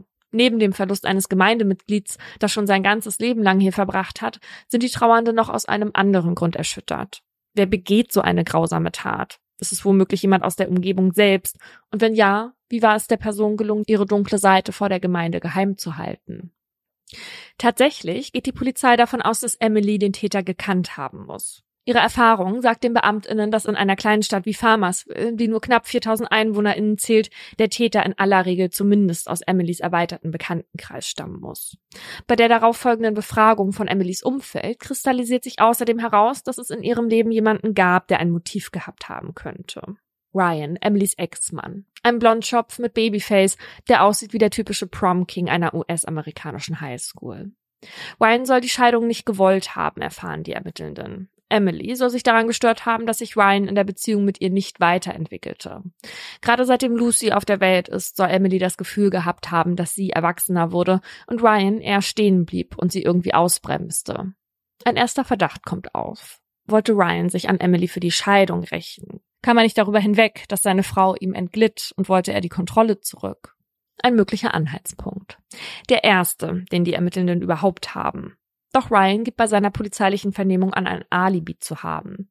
In der Nacht von Emilys Verschwinden will er mit einigen Freundinnen ausgiebig auf einer Party gefeiert haben. Irgendwann habe ihn dann jemand nach Hause gefahren, weil er so stark alkoholisiert gewesen sei. Die Beamtinnen versuchen seine Aussage zu verifizieren und tatsächlich bestätigen gleich mehrere Personen von der Party, dass Ryan irgendwann sturzbesoffen in den Pkw eines Bekannten eingestiegen sei und von ihm nach Hause kutschiert wurde. Und damit ist der erste Ansatz auch schon wieder dahin. Laut Zeuginnen-Aussagen war Ryan zu betrunken gewesen, um an diesem Abend überhaupt noch irgendwas zu tun. Weil Emily verbrannt wurde, ist die Spurenlage schlecht und eine andere Person, die ein Motiv gehabt haben könnte, konnte bei der Befragung nicht ausfindig gemacht werden. Die Polizei tappt also erstmal weiter im Dunkeln, bis sie eine Information erhält, die doch noch einmal zur Party verweist, auf der Ryan war. Anscheinend hat es dort ein großes Lagerfeuer gegeben. Die Beamtinnen müssen an Emilys verbrannte Leiche denken und kommen ins Grübeln. Könnte es vielleicht irgendeine Verbindung zwischen dem Lagerfeuer auf der Party und der Feuerstelle am Fundort der Leiche geben?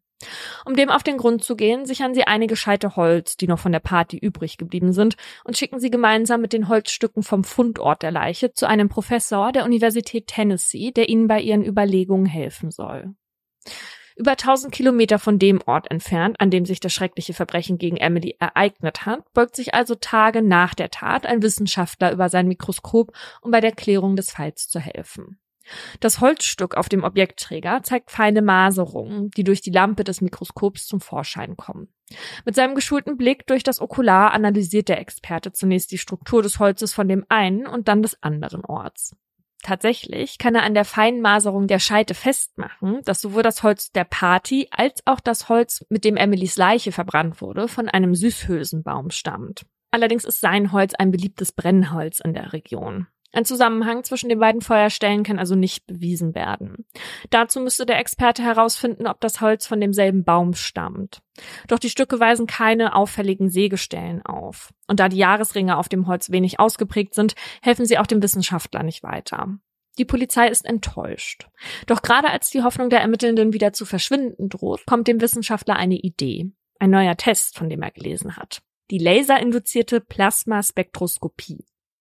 Kurzer Exkurs und damit mein vorgezwungenes Aha. Durch die laserinduzierte Plasmaspektroskopie lassen sich die verschiedenen Elemente von festen, flüssigen, aber auch von gasförmigen Materialien identifizieren. Einige werden sich vielleicht noch an diese bunte Tafel aus dem Chemieunterricht erinnern.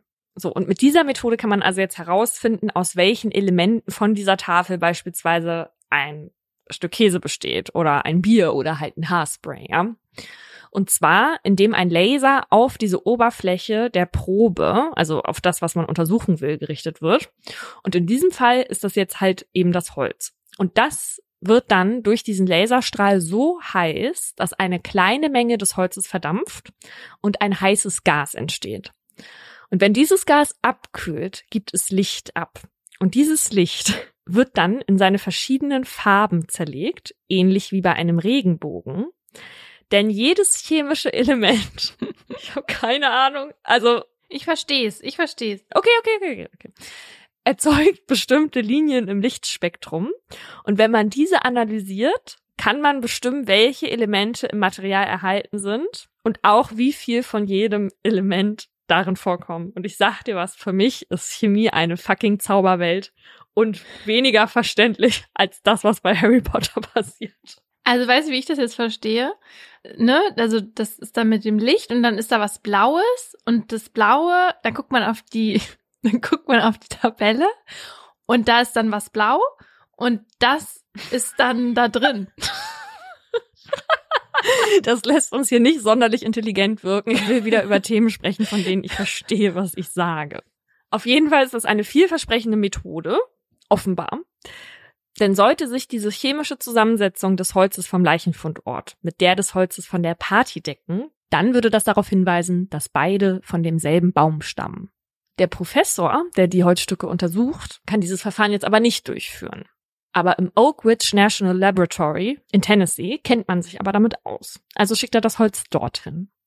In diesem Labor steht kurz darauf eine Frau mit weißem Kittel und Schutzbrille vor einem Apparat aus metallenen Stäben, unter dem ein Holzscheit liegt. An dem Gerät ist ein Laser befestigt, der einen roten Strahl abgibt. Es ist ein farbenprächtiges Spektrum, das nur kurz darauf in der Mitte des PC-Bildschirms im Labor erstrahlt und preisgibt, wie das untersuchte Stück Holz zusammengesetzt ist.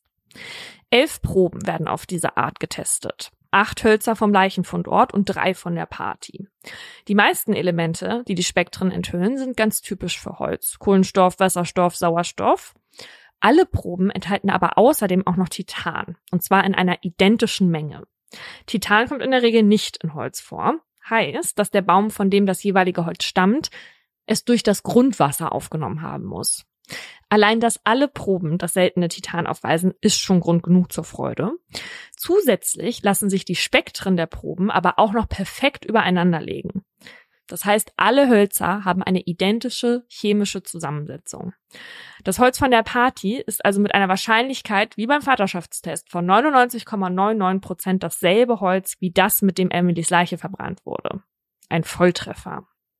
So, Laura, was könnte das jetzt bedeuten? Was sagt uns das?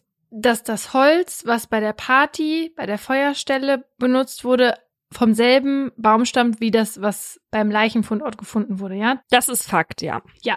Okay, was uns das sagt, ist. Oder äh, ja, was können wir daraus schlussfolgern? Welche Optionen gibt es jetzt? Ja, daraus schlussfolgern kann man, dass wahrscheinlich jemand, der bei der Party war und dort Feuer gemacht hat, auch irgendwie mit dem Mord an Emily was zu tun hat. Genau, und da gibt's verschiedene Möglichkeiten. Also es kann sein, dass jemand, der auf der Party war, Holz von der Party mitgenommen hat und damit Emilys Leiche verbrannt hat. Ja. Es könnte aber auch bedeuten, jemand hatte das Holz zu Hause und war auf der Party für das Holz verantwortlich, hat das also von zu Hause mitgebracht und später Emilys Leiche mit weiteren Holzscheiten, die er noch zu Hause hatte, verbrannt. Ja. Was könnte noch sein? Das. Hä? Weiß ich nicht. Also es kann ja auch sein, dass der Täter und die Person, die das Brennholz zur Party mitgebracht hat, beide im selben Baumarkt zum Beispiel das Holz von derselben Palette gekauft haben. Ach so. Wobei ja. man sich da natürlich auch fragen muss, wie wahrscheinlich ist es, dass Holzscheite desselben Baumes in verschiedenen Packungen im selben Baumarkt landen? Null Ahnung, ja. Oder der Täter und die Person, die auf der Party für das Holz verantwortlich war, die wohnen zusammen im selben Haus. Ja, genau. Und haben dasselbe Brennholz, was sie sonst immer benutzen. Das sind die Optionen, die mir eingefallen sind. Vielleicht gibt es noch mehr, weiß ich nicht, ja. Aber diese Überlegungen wird die Polizei da ja auch gehabt haben. Und was die Ermittelnden jetzt machen, ist, nicht alle Partygäste nochmal unter die Lupe zu nehmen, sondern sie prüfen erstmal Ryans Alibi nochmal nach und erfragen seine Beteiligung am Lagerfeuer. Weil er ja der Einzige ist, den sie bisher auf dem Schirm haben mit Motiv und daher erscheint ihnen das jetzt erstmal als guter Anhaltspunkt, ja. Und bei diesen Befragungen kommt jetzt raus, dass Ryan also nicht das Holz für die Feuerstelle mitgebracht hat, sondern der 21-jährige Jaden Smith. Tatsächlich steht auch der mit Emily in Verbindung. Die beiden sind nämlich gemeinsam zur Schule gegangen. Das wissen die Beamtinnen bereits, denn bei den Befragungen von Emilys Umfeld hatten sie erfahren, dass Emily am Freitag vor ihrem Verschwinden eine kleine Party bei sich zu Hause veranstaltet hatte. Unter den Gästen war auch Jaden. Der Freund von Emilys bester Freundin gab an, dass er mit Jaden am Tag nach der Party erneut zu Emilys Haus gefahren sei, um seine Instrumente, die er am Vorabend dort gelassen hatte, zu holen. Allerdings sei Emily nicht daheim gewesen und die Türen verschlossen. Der Freund erzählt, dass Jaden daraufhin ums Haus zur Hintertür gegangen sei und die einfach aufgebrochen habe, um sich Zutritt zu verschaffen und seine Instrumente herauszuholen. Und die Ermittelnden erinnern sich jetzt, die Hintertür stand auch nach Emilys Verschwinden offen. Ein Blick auf Jadens Vergangenheit verrät außerdem, dass er mehrfach vorbestraft ist und bereits zwei schwere Raubüberfälle in Dallas begangen hat, was etwa eine Stunde von Farmersville entfernt liegt. Bei beiden Überfällen hat Jaden auch versucht, junge Frauen zu entführen. Eigentlich sollte er wegen einer dieser Straftaten aktuell in Untersuchungshaft sitzen, doch offenbar hatte Jaden eine Kaution hinterlegt. Somit ist er aktuell auf freiem Fuß, aber nicht mehr lange, wie die Ermittelnden beschließen. Es wird Haftbefehl erlassen, woraufhin die Ermittelnden zu seiner Meldeadresse fahren. Es ist Ende März 2004, eine Woche nach Emilys Verschwinden, als die Ermittelnden in einem Haus auf der Jackson Street in Farmersville stehen. Nur eine Viertelstunde Fußweg trennt Jadens Haus von Emilys. Ein Klicken halt durch die Räume. Es sind die Handschellen, die sich um Jadens Handgelenke schließen. Der etwa 1,80 Meter große Klimaanlagenmechaniker wird von den PolizistInnen erst festgenommen, bevor die sich ranmachen, sein Zuhause zu durchsuchen.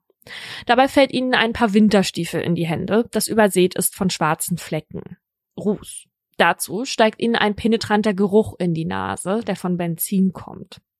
Unweit von den Schuhen stoßen die PolizistInnen außerdem auf eine Jeanshose, die auch mit Ruß bedeckt ist.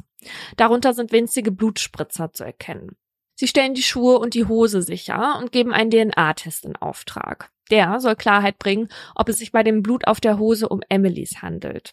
Außerdem fordern die Ermittelnden einen Vergleich zwischen den sichergestellten Winterstiefeln und dem Schuhabdruck an, den Emilys Mutter Carol auf den Scheidungspapieren in Emilys Schlafzimmer gefunden hat. Am Ende lassen alle Spuren nur eine Schlussfolgerung zu. Es war Jaden, der auf die Scheidungspapiere getreten war, und es war Jaden, der Emily erstochen haben muss. Doch bei seiner Vernehmung wirkt er, als hätte er mit all dem nichts zu tun. Vor den Beamtinnen sitzt der Anfang 20-Jährige mit dunklen Augen und buschigen Brauen, die einen markanten Kontrast zu seinem kahlgeschorenen Kopf bilden, und guckt rein, als würden die Ermittelnden gar nicht ihn mit den erdrückenden Beweisen konfrontieren. Als er irgendwann offenbar erkennt, dass er aus der Nummer nicht mehr herauskommt, gesteht er dann aber doch, Emily erstochen zu haben.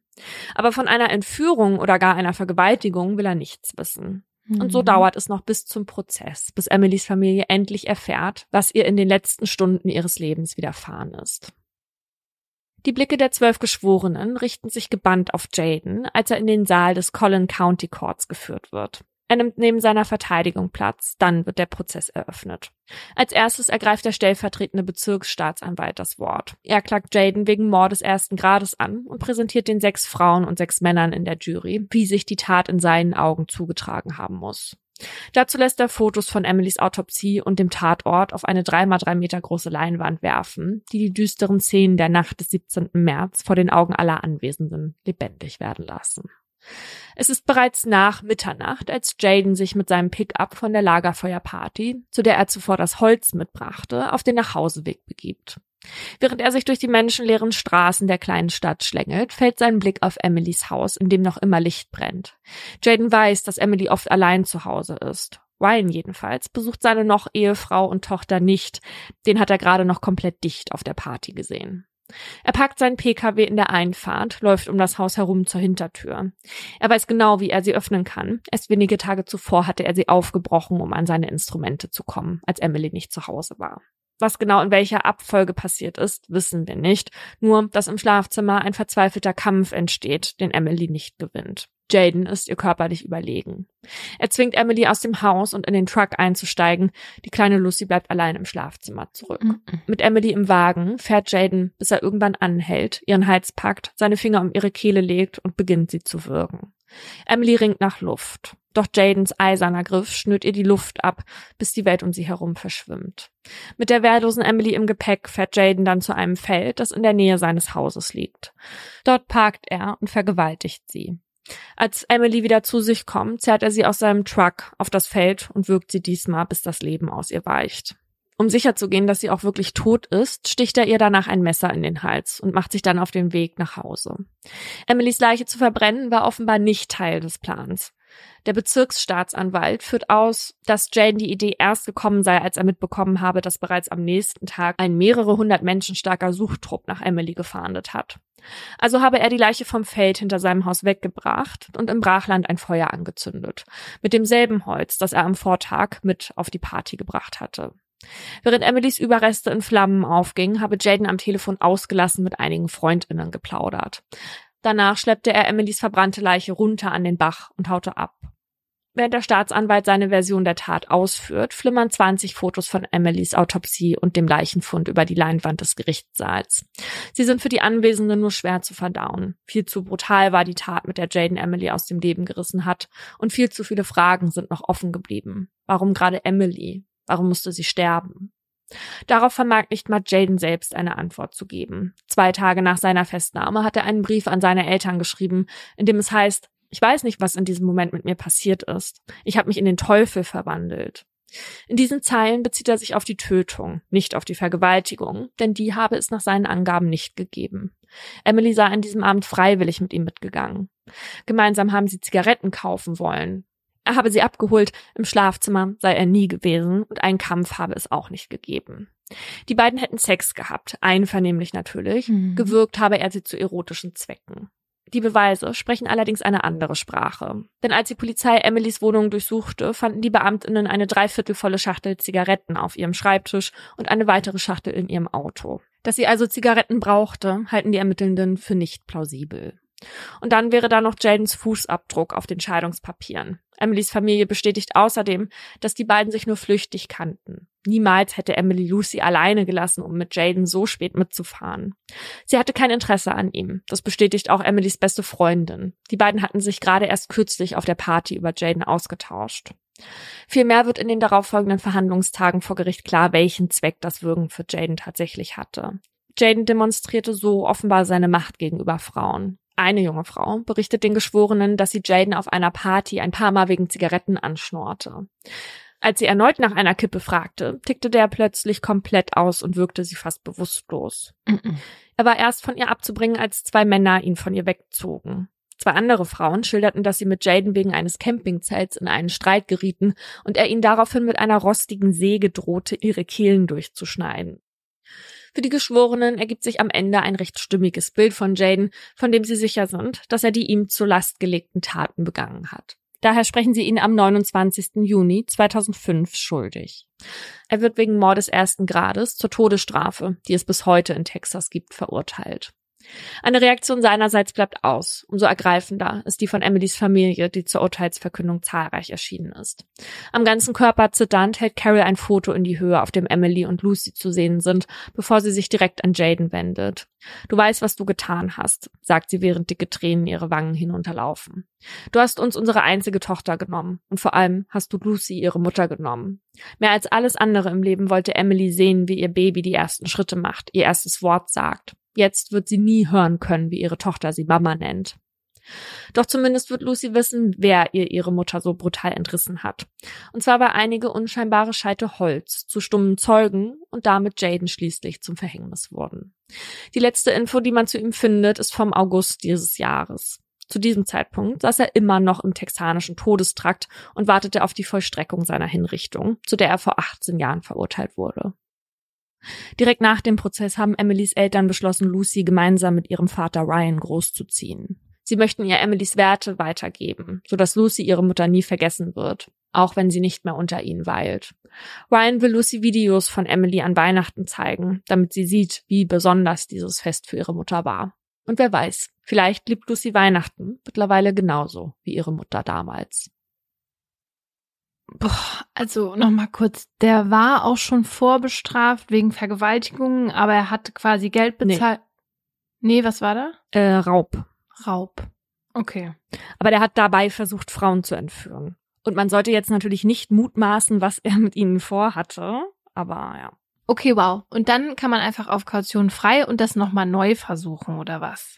Und letztendlich war es ja dann auch so, dass er nur weil er Schiss bekommen hat, die Leiche noch verbrannt hat und das hat ihm ja dann das Genick gebrochen, ne? Genau, also man weiß natürlich nicht, was passiert wäre, wenn sie die Leiche auf dem Feld hinter seinem Haus gefunden hätten. Das hätte natürlich auch irgendwie einen Anhaltspunkt liefern können. Ja. Und vielleicht hätte es auf der Leiche dann noch andere Spuren gegeben, die Klar. mit seinen übereingestimmt hätten, weil der war ja offenbar auch schon aktenkundig. Aber ja, das war ja, was ich auch eingangs sagte. Er hat versucht, Spuren zu verwischen und hat dabei neue hinterlassen. Und eine Frage, diese Geschichte, dass er die Hintertür einfach so aufbricht, weckt das irgendwie in dir den Wunsch, deine Haustür öfter abschließen zu wollen? Oder nein? Da lächelt sie und zieht die Schultern hoch. Na ja. Wie viele mir übrigens nach dieser Folge geschrieben haben, ob ich irgendwie einen Knall habe und dass ich bitte meine Tür abschließen. Also mir haben ganz viele geschrieben, die Haustür sollte man niemals abschließen, Hä? weil wenn es einen Brand geben würde, dann kommt man ja nicht raus. Ich meinte damit natürlich die Wohnungstür beziehungsweise die Haustür von einem Haus. Da kommt man ja raus, weil man in der Regel den Schlüssel hat. Ich meine nicht die Haustür von einem Mehrfamilienhaus, dass man die abschließen soll. Naja, egal. Ach so, ja, das ist ja wohl klar. Ja, einigen nicht. Wenn wir jetzt an den Tatort und die Spurensicherung da denken, dann liegt die Hoffnung ja oft darin, dass man da DNA findet. Und so unwahrscheinlich ist das ja nicht, weil wir Menschen eigentlich ja überall, wo wir uns aufhalten, DNA hinterlassen.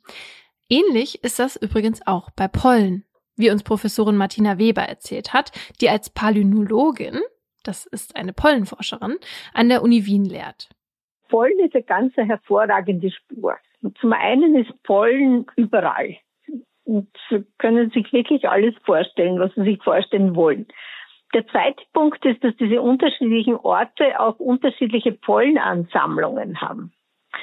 Das heißt also, wenn man in einen Raum kommt, dann ist wahrscheinlich bei der Tür eine andere Pollenkonstellation als beim Fenster. Denn dieser Pollen, der ist mikroskopisch klein. Der, und das ist auch einer der großen Punkte. Also Sie sehen nicht, dass Sie irgendwo einen Pollen mitnehmen, beziehungsweise einen Pollen bringen. Also wenn wir einen Raum betreten, dann haben wir auf unseren Schuhen mit Sicherheit Pollen drauf. Und wenn wir diesen Raum wieder verlassen, dann haben wir wahrscheinlich eine andere Konstellation an Pollen, die wir am Schuh wieder mitnehmen. Ein weiterer Punkt ist, dass die Pollenwand extrem widerstandsfähig ist. Also zerstörbar eigentlich nur durch Bakterien, Bodenpilze. Tatsächlich sind Pollen so widerstandsfähig, dass sie extreme Hitze, aber auch extreme Kälte aushalten und Millionen von Jahren überdauern können. Selbst an verbrannten Leichen können Expertinnen häufig noch Pollenkörner entdecken. Und es liegt zum einen daran, dass Pollen, wie Professorin Weber eben schon gesagt hat, wirklich immer und überall zu finden sind. Und zum anderen, weil Pollen so gut wie an allem haften bleiben. Also an Kleidung, aber auch an unserem Körper. Und wo genau Pollen an einer Leiche gefunden werden kann, hat uns unsere Expertin erklärt. Da ist in erster Linie sind die Haare zu nennen, da ist immer ganz viel drinnen, aber auch die Augenwinkel, im Grund alle Körperöffnungen, auf der Haut selber drauf. Aber die spannendste Probe ist grundsätzlich die aus der Nase. Da gibt es das sogenannte Siebbein.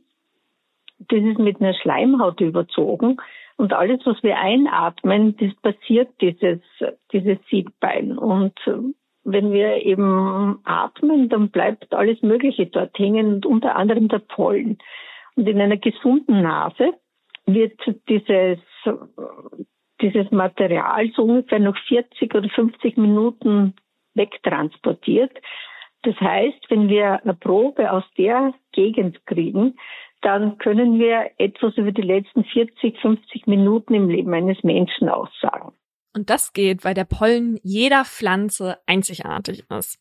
Deswegen kann man von den Pollen, die an jemandem haften, erkennen, wo sich die Person halt zuletzt aufgehalten hat, nämlich da, wo die passenden Pflanzen blühen. Und ein Fall, wo das eine Rolle gespielt hat, war der von Friedrich Buchter. Der Österreicher wurde in den 60er Jahren verdächtigt, seinen Freund ermordet zu haben. Buchter stritt zunächst alles ab, dann gab er aber doch zu, seinen Freund erschossen zu haben. Aber es soll ein Unfall gewesen sein sagte er. Das Problem war, dass die Polizei keine Leiche hatte, um Buchters Aussage zu überprüfen. Am Ende half dann tatsächlich eine Pollenanalyse, das Verbrechen aufzuklären. Wie, erzählt uns Professorin Weber. Der Fall hat sich dann fast über ein Jahr hingezogen, weil Buchter immer wieder irgendwelche Orte in der Umgebung von Wien genannt hat, wo er angeblich die Leiche vergraben hätte. Die Polizei ist immer wieder hingefahren, hat aber nie was gefunden. Und dann kam eben der Professor Klaus ins Spiel. Er hatte die Idee, man könnte mal die Schuhe und die Kleidung des Verdächtigen auf Pollen untersuchen. Und das hat er getan und hat verschiedenste Pollenkörner gefunden und unter anderem ein fossiles Pollenkorn. Und zwar das der Hickory-Nuss. Also diese Hickory-Nüsse, die gab es vor ungefähr 50 Millionen Jahren auch da in Mitteleuropa. Heutzutage haben sie es in Nordamerika und in Ostasien. Aber vor 50 Millionen Jahren war das auch ein Baum, der bei uns da sehr häufig war. Und der Professor Klaus wusste, wenn man so ein fossiles Pollenkorn finden kann, dann eigentlich nur in nordwestlich von Wien in der Gegend zum Spillern.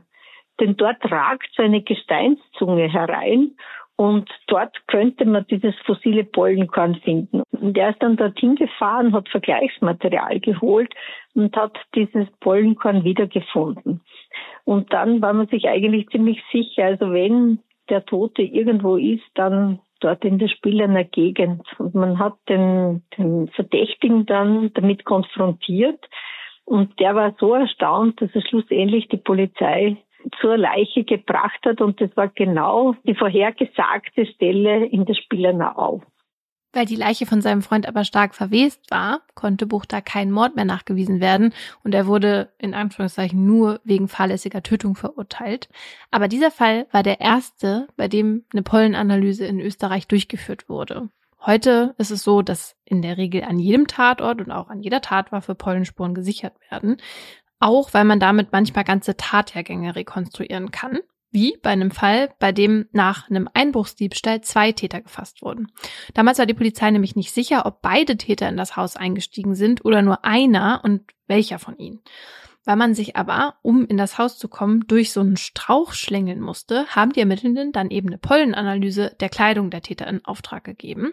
Und weil nur auf der Kleidung eines Täters Pollen dieses Strauches nachgewiesen werden konnten, war halt klar, wer in das Haus eingestiegen war und wer nur Wache gehalten hat. Und auch bei der Frage, wann ein Opfer zu Tode gekommen ist, kann so eine Pollenanalyse helfen. Das hat im Sommer 2003 auch ein ganz prominenter Fall gezeigt, und zwar der des Ötzi. In einer Stuhlprobe aus seinem Darm konnten ExpertInnen nämlich Pollen der Hopfenbuche finden. Und die waren ganz frisch. Also man konnte da noch den Zellinhalt sehen und der verschwindet, wenn ein Pollen älter ist. Und weil die Hopfenbuche im Südtiroler Schnalztal aber nur im späten Frühjahr und Frühsommer blüht, konnten die Expertinnen also dann schlussfolgern, dass Ötzi im späten Frühjahr gestorben ist. Natürlich ist es jetzt nicht ganz so wichtig, in welchem Monat Ötzi gestorben ist, sondern vielleicht eher welches Jahr und woran eigentlich. Aber an dem Beispiel sieht man nochmal, wie wichtig Pollen für forensische BotanikerInnen und auch für die Polizei sein können. In deinem Fall war es ja jetzt so, dass ein Wanderer Emilys Leiche gefunden hat, ne? Mhm. Aber Pflanzen können ja auch dabei helfen, Vermisste aufzuspüren. Das hast du ja letztens erzählt. Also, dass man das zumindest auf dieser Body Farm in den USA, dass man da untersucht, wie Pflanzen auf die Verwesung von Menschen reagieren. Genau, da ging es ja um diese Zersetzungsinseln, also den Bereich von circa drei Quadratmetern rund um eine Leiche. Warum drei Quadratmetern? Weil das ungefähr der Bereich ist, den die Leiche beeinflussen kann, also von der Erde her. Denn ein erwachsener Mensch trägt circa 2,6 Kilogramm Stickstoff in sich und wenn der durch die Zersetzung in den Boden gelangt, kann sich das Aussehen der Pflanzen drumherum verändern. Und weil zu viel Stickstoff giftig sein kann, können abgestorbene Pflanzen halt theoretisch auf eine Leiche hinweisen. Genauso wie zum Beispiel gelbe Blätter. Forschende haben zum Beispiel auch herausgefunden, dass vor allem KettenraucherInnen deren Leichen dann besonders viel von diesem giftigen Cadmium produzieren, die Blätter von den umliegenden Pflanzen gelblich verfärben können. Aber es ist jetzt halt eben nicht so, dass mit dieser Methode schon ganz viele tote KettenraucherInnen gefunden wurden. Aber es ist generell so, das haben wir beim letzten Mal auch schon erzählt, dass die Forschung in dem Bereich Pflanzen finden, Leichen eh noch relativ am Anfang ist. Und es ist halt eben auch so, dass man hier auch noch nicht unterscheiden kann, liegt jetzt unter der Erde die Leiche eines Menschen oder beispielsweise die Leiche eines Hirsches oder eines Wildschweins. Die setzen nämlich eine ähnliche Menge Stickstoff frei, wenn sie verwesen. Aber es ist natürlich das Ziel von Forschungsteams, spezifische Reaktionen von Pflanzen zu finden, die eben auf eine menschliche Verwesung hinweisen. Und das erforschen die eben auch auf dieser Bodyfarm, weil dann könnten irgendwann zum Beispiel halt auch Drohnen über Wälder fliegen und dann Gräber aufspüren und auch Suchgebiete eingrenzen. Jetzt hat unsere Expertin aber gesagt, dass ihr zu diesem Forschungsfeld mit versteckten Gräbern nicht so viel bekannt ist und sie sich das bei unseren Wäldern auch eher schwierig vorstellt, also gerade was so einzelne vergrabene Leichen angeht, aber am ehesten würde sie sich das bei Massengräbern vorstellen können. Aber sie sieht auf jeden Fall großes Potenzial, gerade im Bereich der Pflanzen-DNA-Analyse. Obwohl man natürlich auch dazu sagen muss, dass es recht selten pflanzliche Spuren gibt, die Verbrechen aufklären könnten. Aber wer weiß, was es in Zukunft noch gibt. Wir haben ja schon darüber gesprochen, dass die Wissenschaft sich ja immer weiterentwickelt. Und vielleicht machen wir irgendwann nochmal eine Folge zu dem Thema. Vielleicht haben wir bis dahin rausgefunden, wie wir mit Pflanzen kommunizieren und dass sie vielleicht doch, wie der Baxter sagt, eine Art menschliches Gedächtnis haben. und dann dann haben wir einen Fall, bei dem ein Baum mit seinem Ast auf den Mörder zeigt. Also was du dir immer vorstellst, was wir irgendwann mal für Folgen machen. Neulich, als es darum ging, dass ich dieses, ähm, dieses, wie heißt das? Was? Dieses, Ach, ich habe ja. doch dieses Ding im Kopf, was mein Verhalten beeinträchtigt. Diesen ja, Parasiten, wie heißt der? Der Gondoplasmi oder wie der heißt. Nee, Gondi. Mo Mohot Mogondi. To nee, Toxoplasma gondii. Äh, was macht, dass ich mich komisch verhalte? Deswegen sind meine Verhaltensfehltritte auch nie meine Schuld. So wie bei, kennst du noch Boston Legal? Nee, du weißt, dass ich es nicht kenne. Nee, ich weiß das nicht. Ich vergesse das ja offenbar immer wieder. Das macht auch das Gondi. Auf jeden Fall hat da, der eine Anwalt hat halt immer so Aussetzer und behauptet dann irgendwann, er hätte BSE. Dabei hat er eigentlich Demenz. Naja, äh, und was hattest du dir da jetzt nochmal zurechtgesponnen mit? Ja, ich habe gesagt, ja, dass jemand halt ein Mörder oder eine Mörderin am Ende für schuldunfähig erklärt wurde, weil ein Parasit im Kopf diese Person zu dieser Tat eben gebracht hat, beziehungsweise gesteuert hat. Aber weißt du was? Mein Mann hat letztens gesagt, wir sollen uns jetzt nicht auf Mordlust ausruhen, weil das werden wir ja nicht, bis wir 60 sind, machen. Dabei habe ich ja jetzt schon einige Themen vorgeschlagen, die wir erst in 50 Jahren oder so machen können. Also sehe ich uns da schon noch. Nach dieser Rechnung wären wir jetzt zehn Jahre alt. Nein. Doch. Ansonsten wären wir dann 93 und da weiß ich wirklich nicht, ob wir da hinkommen. Wenn wir dann immer noch auf Platz 4 der Podcast-Charts sind, dann schon. Dann machen wir das weiter. Also was sollten wir auch sonst machen? Eben. Keine Panik, Leute, es wird weiterhin Mordlust geben und in zwei Wochen eine ganz besondere Folge. Genau, weil eigentlich ist das ja die letzte Folge dieses Jahr, die letzte reguläre Folge. Aber höchstwahrscheinlich wird es noch eine Überraschungsfolge zu Weihnachten geben. Eine ganz spezielle, mit ganz speziellen Gästen. Eigentlich machen wir ja keine Crossover mit anderen Podcasts, aber vielleicht haben wir uns dieses Mal hinreißen lassen. Ja, ihr könnt gespannt sein.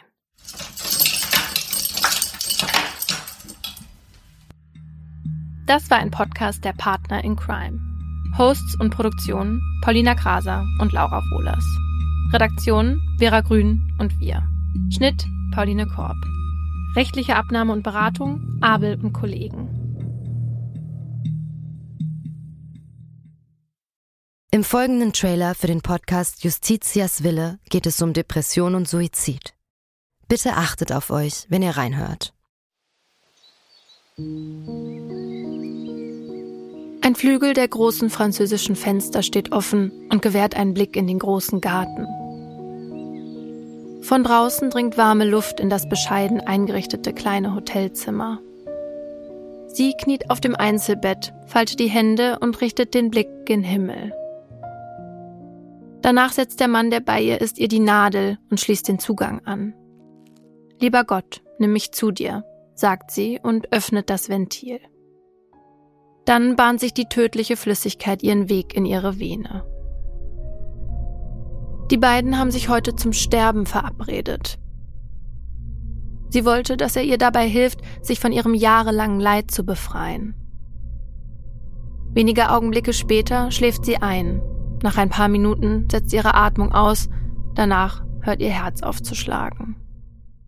An diesem Tag ist der Mann sich sicher, das Richtige getan zu haben. Doch jetzt steht der pensionierte Arzt vor Gericht. Die Staatsanwaltschaft sagt, was er getan hat, war ein Verbrechen. Denn die Frau war schwer depressiv und ihr Sterbewunsch habe nicht auf ihrem freien Willen beruht. Er hätte ihr also nicht helfen dürfen. Die Frage, die jetzt vor Gericht geklärt werden muss, verhalf der Mediziner einer verzweifelten Frau rechtmäßig zum Suizid? Oder hat er sie, zumindest rechtlich gesehen, getötet? Wir sind Laura Wohlers und Paulina Kraser. In den nächsten Wochen werden wir in unserem neuen Podcast Justitias Wille den Prozess begleiten. Ein Prozess, dessen Ausgang wegweisend für ähnlich gelagerte Fälle sein könnte. Und wir werden uns dem kontrovers diskutierten Thema Sterbehilfe widmen. Wie wollen wir als Gesellschaft mit denen umgehen, die sterben wollen? Wann müssen wir akzeptieren, dass Menschen ihr Leben als nicht mehr lebenswert betrachten? Und sollte man bei der Suizidhilfe einen Unterschied zwischen psychisch und körperlich Erkrankten machen? Darum geht's in der ersten Staffel von Justitias Wille. Leben in der Waagschale. Der 7-One Audio Podcast-Tipp. Mein Name ist Paul Ripke und heute geht es um den Podcast AWFNR. Alle Wege führen nach Ruhm. Der Paul Ripke Podcast, das ist ein Gesprächspodcast für seichte Unterhaltung. Also, du lauschst zwei Menschen, manchmal auch drei, bei einem Telefonat oder einem Gespräch dabei zu, wie sie darüber labern, was in ihrer letzten Zeit so abging. Bei AWFNR rufe ich Leute aus meinem Telefonbuch, interessante Freundinnen aus aller Welt an. Neben Poldi, Lola Weipert, Bowser kommen hier auch regelmäßig Chrissy Martin und Caro Kauer zu Wort. Oder eben auch Menschen, Menschen, die einfach mich begeistert haben. Jonas Deichmann war da, Jan Ulrich, mit dem habe ich gesprochen. Und grundlegend weiß ich nicht ganz genau, was da in der Zukunft passiert, aber ich rufe Leute an, die ich in der Woche vielleicht auch mal kennengelernt habe und die mich inspiriert haben, um vielleicht euch da draußen auch ein ganz klein bisschen zu inspirieren.